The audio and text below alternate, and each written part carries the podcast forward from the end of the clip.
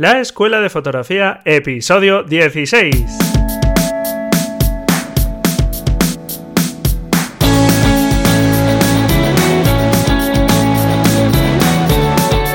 Que son mis ojos, mi tesoro, que es mi Dios, la libertad, mi ley ver a todo el mundo, mi única patria, amar.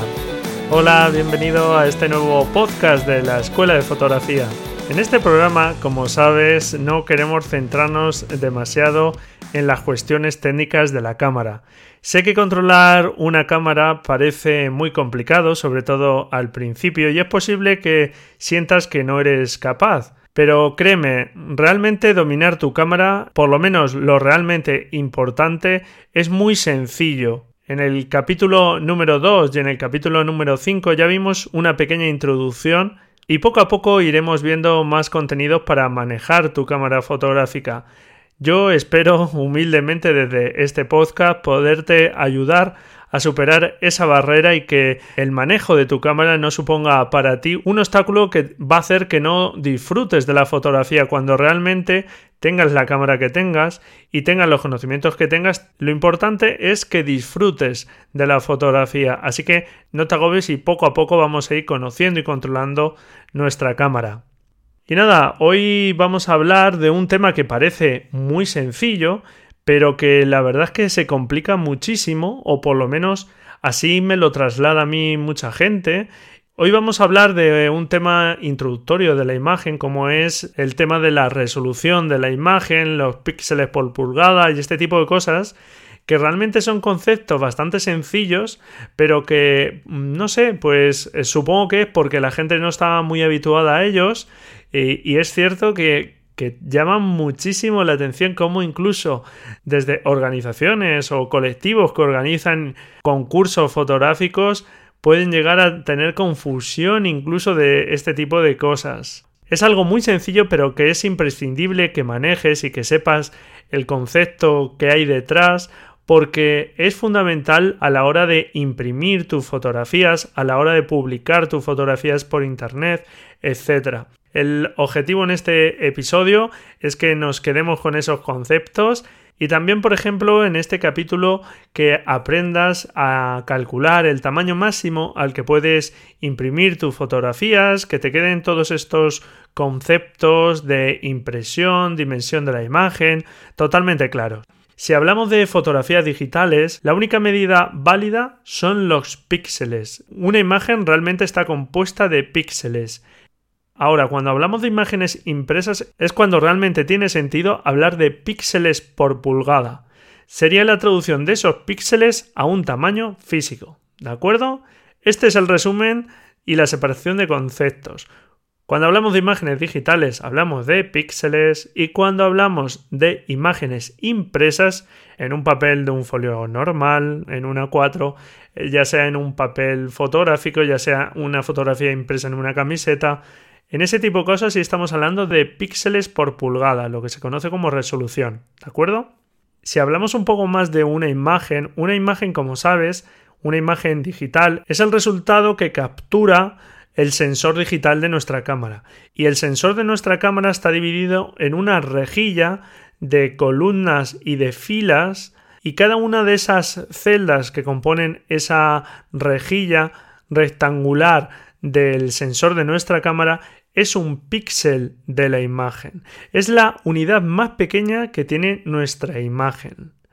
¿Cuántos píxeles va a tener nuestra imagen? Pues dependiendo de nuestra cámara va a tener más píxeles o menos píxeles. Por ejemplo, una cámara que pueda capturar 4000 píxeles de largo por 3000 píxeles de alto, su sensor sea capaz de obtener ese número de píxeles, vamos a tener 4.000 columnas por 3.000 filas, es decir, 12 millones de píxeles. Esto, ¿cómo se suele expresar más habitualmente? Como 12 megapíxeles. De ahí esa otra medida que son los megapíxeles, que un megapíxel no es ni más ni menos que un millón de píxeles. ¿Entendido? Estamos hablando de píxeles. Esos píxeles no tienen de momento ninguna representación física. Son los píxeles, esas celditas que ha podido capturar el sensor de nuestra cámara. Ahora, Una imagen digital vamos a poder naturalmente imprimir esa fotografía y pasarlo a un medio que ya no es digital, sino que es analógico. Como te decía antes, puede ser desde un papel A4, una impresión nuestra en papel fotográfico de, por ejemplo, un, tamaño muy habitual 10 x 15 centímetros, pero ya sería pasar una determinada imagen a ese tamaño. Por cierto, ¿sabes qué tamaño de imagen genera el sensor de tu cámara? ¿No? Pues sale, ya sabes, manual. No, no, no, espera, no te asustes, no tienes que mirar el manual, lo vamos a hacer más sencillo. Desde luego, qué miedo le tenemos a los manuales, ¿eh? No, si pinchas con botón derecho encima del archivo y en Windows eh, la opción propiedades y luego la pestaña detalles y en Mac botón derecho igual y opción obtener información. En esas ventanas se nos muestra toda la información del archivo y también, por ejemplo, los datos de captura, el tipo de cámara con el que se ha hecho, el diafragma, el tiempo de exposición, etc. Y en Windows al menos, que es lo que más suelo usar, pasando incluso el ratón encima del archivo de imagen ya te suele dar el número de píxeles que tiene la imagen, de ancho por alto. ¿De acuerdo? Bien, hasta ahora solo hemos hablado de píxeles. Una imagen tiene un determinado número de píxeles de ancho por un número determinado de píxeles de alto, ¿de acuerdo? Que eso dependerá de los megapíxeles de tu sensor.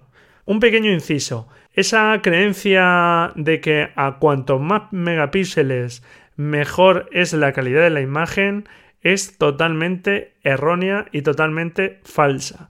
Más megapíxeles no significa más calidad de imagen e incluso en ocasiones puede ser justo lo contrario, más megapíxeles puede ser menos calidad de imagen, porque lo más importante en la calidad es el tamaño del sensor.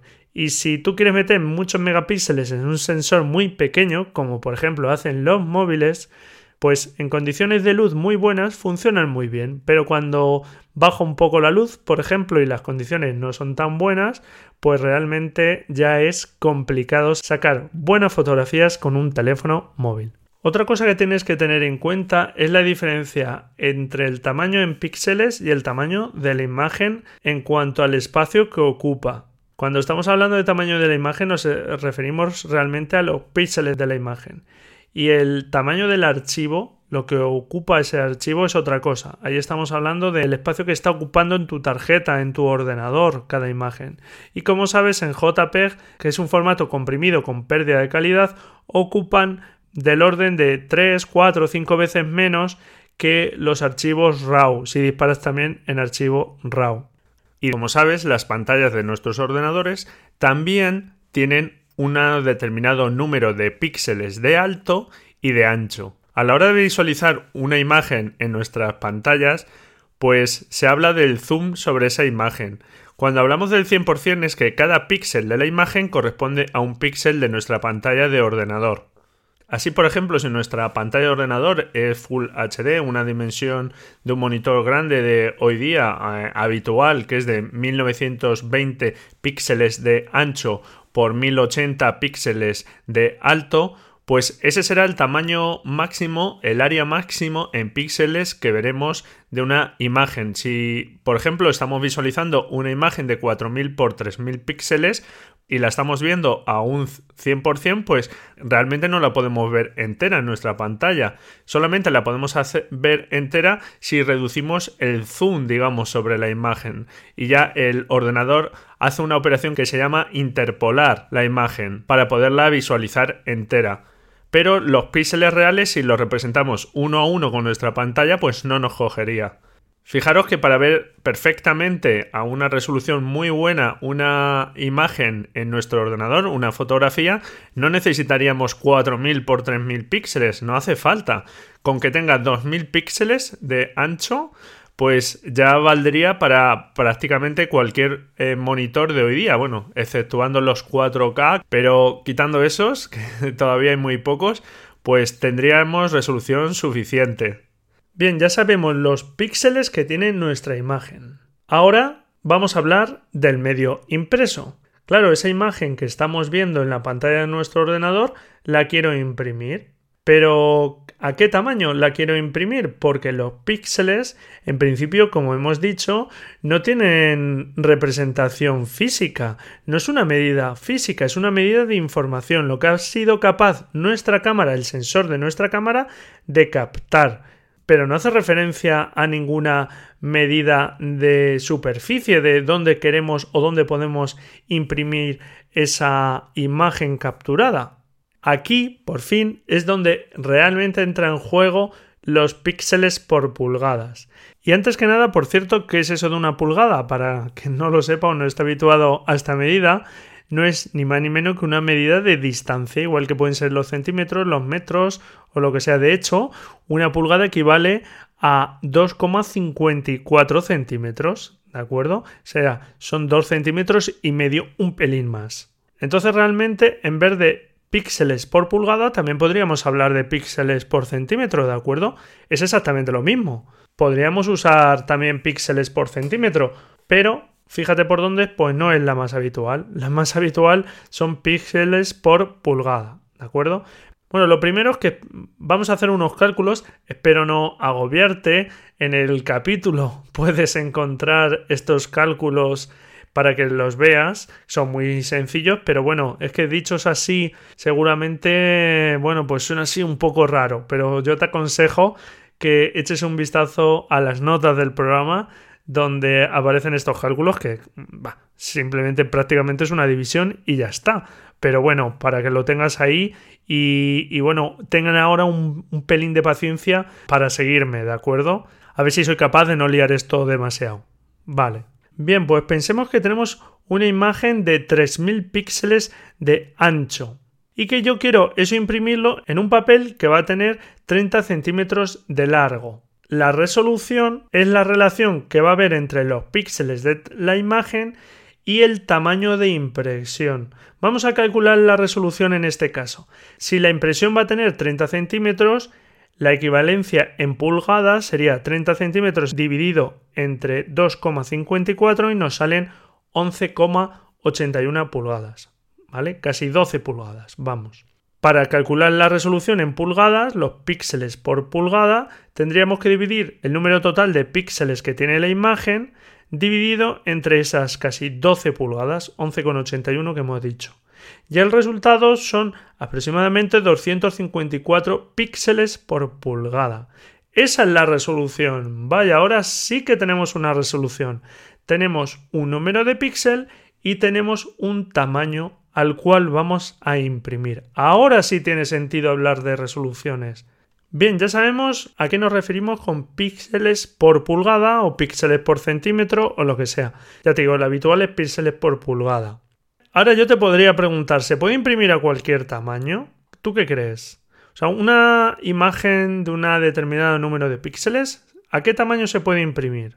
Realmente, en teoría, una imagen de cualquier número de píxeles se puede imprimir a cualquier tamaño. En principio es así. Una imagen de, por ejemplo, 3000 píxeles la puedo imprimir en un tamaño de 10 pulgadas, de 100 pulgadas, de 1000 pulgadas. La única diferencia es que, ya que el número de píxeles no cambia y lo único que estoy haciendo es imprimir un tamaño más pequeño o más grande de, de folio, vamos a decir, o de papel o de lo que sea, pues está claro que cuanto más grande es esa imagen impresa, estoy metiendo menos píxeles por unidad de medida, ¿vale? Está bajando la resolución. ¿Y eso cómo afecta? Pues porque si queremos una impresión de una calidad, digamos, aceptable, tiene que ser una impresión por encima de 150 píxeles por pulgada. Todo lo que sea de bajar de ahí y cuanto más bajes, pues estamos hablando de calidades cada vez más pobres, hasta llegar a imágenes prácticamente que no se podrían eh, distinguir que hay ahí. Se imprime, pero está todo borroso. De hecho, digamos que la calidad eh, óptima de impresión eh, que, que dice la industria de la impresión que es la más adecuada es la de 300 puntos por pulgada, para algunas cosas incluso superior, pero sobre unos 300 puntos por pulgada sería una calidad muy buena para impresión, la adecuada. Pero como te digo, por lo menos al menos de 150 puntos por pulgada o píxeles por pulgada. Si nos vamos al ejemplo anterior, si tenemos 3000 píxeles y lo imprimimos en 10 pulgadas, saldría 3000 entre 10, 300 píxeles por pulgada, que es lo que estamos diciendo óptimo. Sin embargo, si en lugar de lo que hacemos es de 100 pulgadas, es decir, más de 2 metros y medio, estaríamos hablando de 3000 entre 100, que es igual a 30 píxeles por pulgada. Si te das cuenta, estos 30 píxeles son muchísimo menos de esos 150, digamos, eh, mínimos aceptables. Por lo tanto, la resolución va a ser muy, muy pobre a ese tamaño de impresión. Entonces, podemos imprimir una imagen a cualquier tamaño. Ahora, cuanto una imagen la estás haciendo más grande, pues una imagen con menos resolución y por tanto con menos definición vas a tener. ¿De acuerdo? Al hablar de monitores habrás oído que los monitores también tienen una resolución de puntos por pulgada, que sería el tamaño de la pantalla dividido por la resolución que hablábamos antes. Por ejemplo, una pantalla Full HD de 1920 píxeles de ancho por 1080 de alto, pues tendríamos que medir las dimensiones de nuestra pantalla dividir el número de píxeles de nuestra pantalla entre los centímetros que mide nuestra pantalla, convertido a pulgadas para tener los píxeles por pulgada y generalmente se habla de 72 puntos por pulgada, pero no suele ser esa exactamente la medida.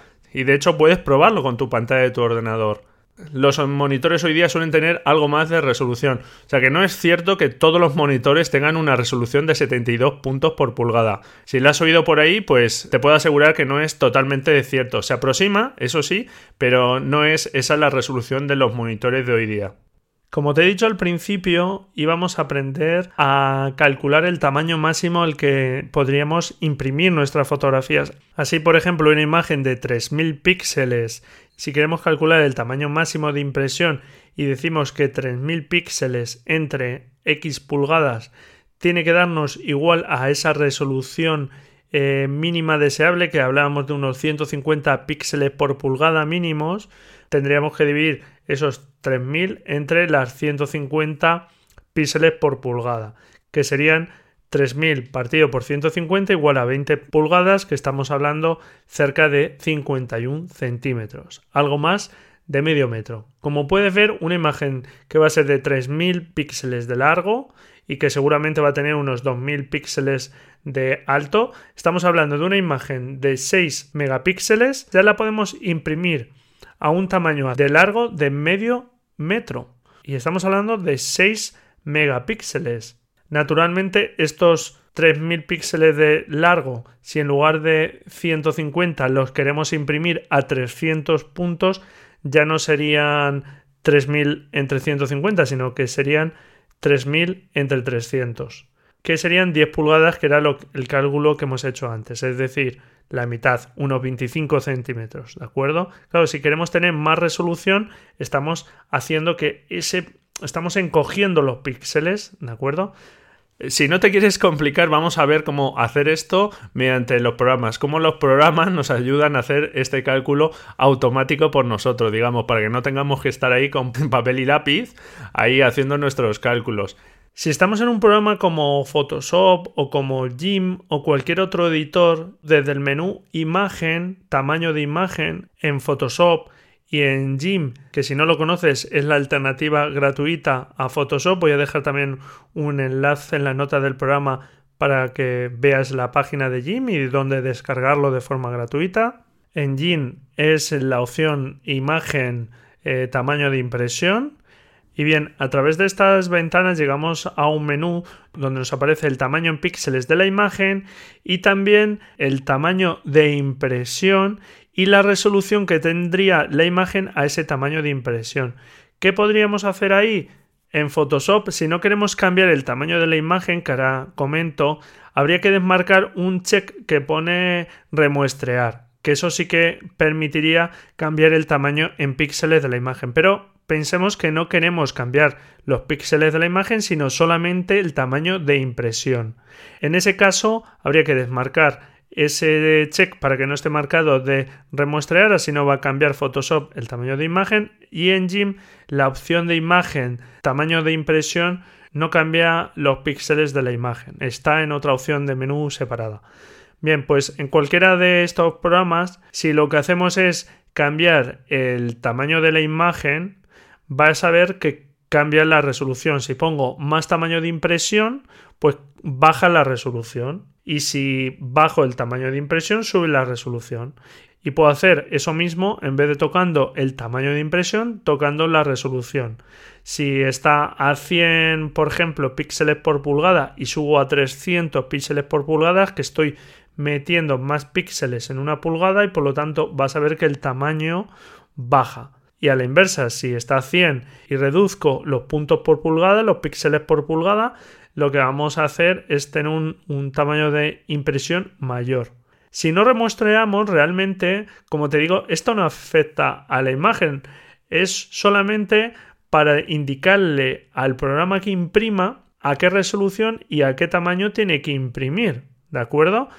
Ahora, si, por ejemplo, en Photoshop tengo la opción marcada de remuestrear y yo una imagen que ahora mismo me aparece al entrar en esta ventana a 150 píxeles por pulgada, si yo dejo marcada la opción de remuestrear y le pongo 300 píxeles por pulgada, sí que va a cambiar el número de píxeles, ¿de acuerdo? Es decir, si queremos cambiar el número de píxeles, hay que dejar marcada en Photoshop esa opción de imagen, tamaño de imagen, check remuestrear. Y en es la opción imagen, escalar imagen. Ahora, si estamos haciendo un remuestreo de la imagen, ese proceso sí que es un proceso destructivo que se llama. Es decir, si reducimos el número de píxeles y yo guardo la imagen, los píxeles que he reducido se ha perdido.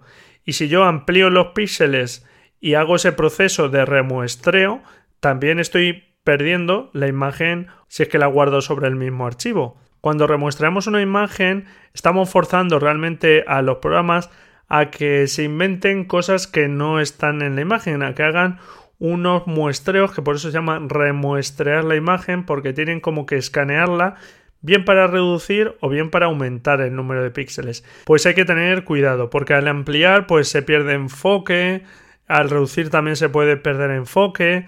Yo no te aconsejo que utilices, que remuestres la imagen para añadir más píxeles por el hecho de que te falta un poquito eh, para llegar a la calidad necesaria. Imagínate que quieres imprimir a un tamaño determinado y estamos hablando de que tienes 140 eh, píxeles por pulgada y no llegas a esos 150 mínimos que decíamos. Bueno, pues a ver, Imprime esos 140. Te va a salir un pelín peor, no sería aconsejable, pero ya está. Es que si te los inventas, tampoco vas a conseguir mucho más. Por lo tanto, ten cuidado con estos cambios del tamaño de la imagen, ¿de acuerdo? Bueno, esto que estoy comentando voy a dejar también el enlace en las notas del programa al artículo del blog de, de imagen.com donde muestro pantallas de ambos programas y donde vienen imágenes de ejemplo, etcétera, ¿vale? Yo te recomiendo que si quieres ver más concretamente estos temas, eches un vistazo a las notas del programa y puedas acceder al artículo de blog donde todo esto está explicado en forma de texto y también con imágenes, que es posible que, que te ayude más, ¿de acuerdo?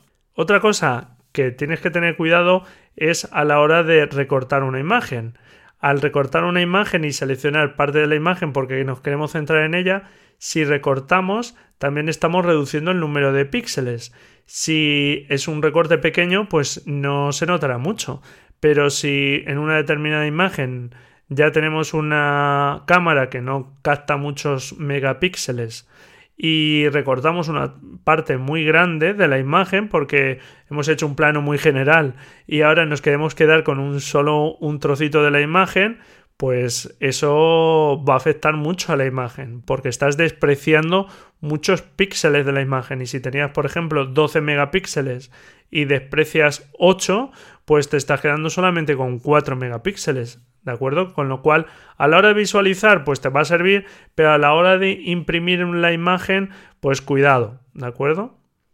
Y hasta aquí este episodio. Espero no haberte liado demasiado con tanto cálculo.